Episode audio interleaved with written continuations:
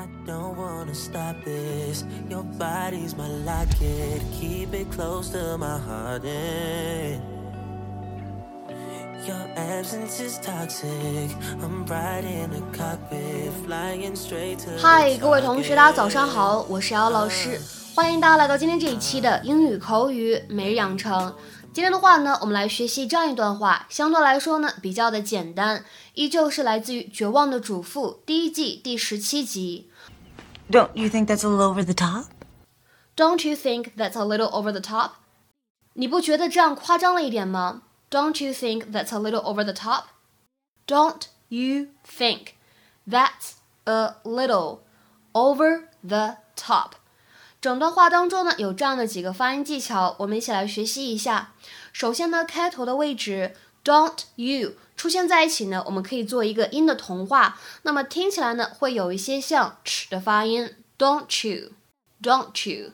接下来 think that's a 这三个单词呢出现在一起，首先前两者可以做一个不完全失去爆破，think that's，think that's，然后呢 that's。a，在这里呢，可以做一个连读，that that think that's，think that's。还有最后一点，我们看一下这个 little 这个单词呢当中的 double t，它发一个 flap t 闪音的处理，那么听起来呢像的，但是呢舌尖有弹跳的感觉，little little。Some believe people are judged by the way they live life, and others by the way they leave it. I like the Lexington mahogany with gold leaf. Comes with a pink velvet interior and drapes. Plus, it's hand engraved, so in case of a flood or earthquake, they'll at least be able to know which one is hers. Don't you think that's a little over the top? Only the best for Mama. No, honey, these funeral homes make a fortune trying to convince people to overspend. What are you saying? Well, I'm saying your mother was a sensible woman. She wouldn't be comfortable with all these bells and whistles. Maybe this one. Wood veneer. What? You never liked Mama. Well, it's awfully hard to like someone who actively hates your guts. She always thought you married beneath you, and she let me know it. She loved you. She treated me like trash. God rest her soul. I'm putting my mother in the grave. Now is not the time to pinch pennies. Carlos, we're not exactly flush with cash right now. Let her be true to her roots. She was born humble and barefoot. She was a queen. OK，那么今天节目当中呢，我们来学习一下关键句当中出现的这样一个短语，叫做 over the top。over the top。其实呢，之前我们在第一百五十期的节目当中呢，我们就讲过这样一个短语的用法。当时呢是在学习《摩登家庭》。我们来看一下当时的台词，叫做 I just think it's a little over the top。我只是觉得这样呢有一点太过了。I just think it's a little over the top. I just think it's a little over the top. 那么今天的话呢，我们来针对这样一个短语来做进一步的学习。Over the top 在英语当中呢，一般来说有两层含义和用法。第一层含义呢，指的是 beyond a certain limit or quota，超出了一定的范围或者份额。那么我们来看一下下面的这样的两个例子。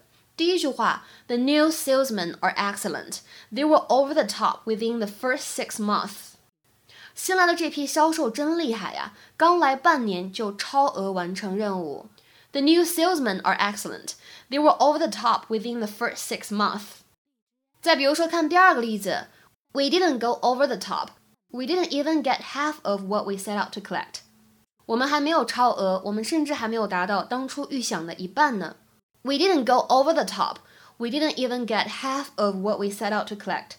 或者呢，在日常生活当中，这样一个短语 over the top，它呢也可以用来表示 excessive or outrageous，过分的、夸张的这样的含义。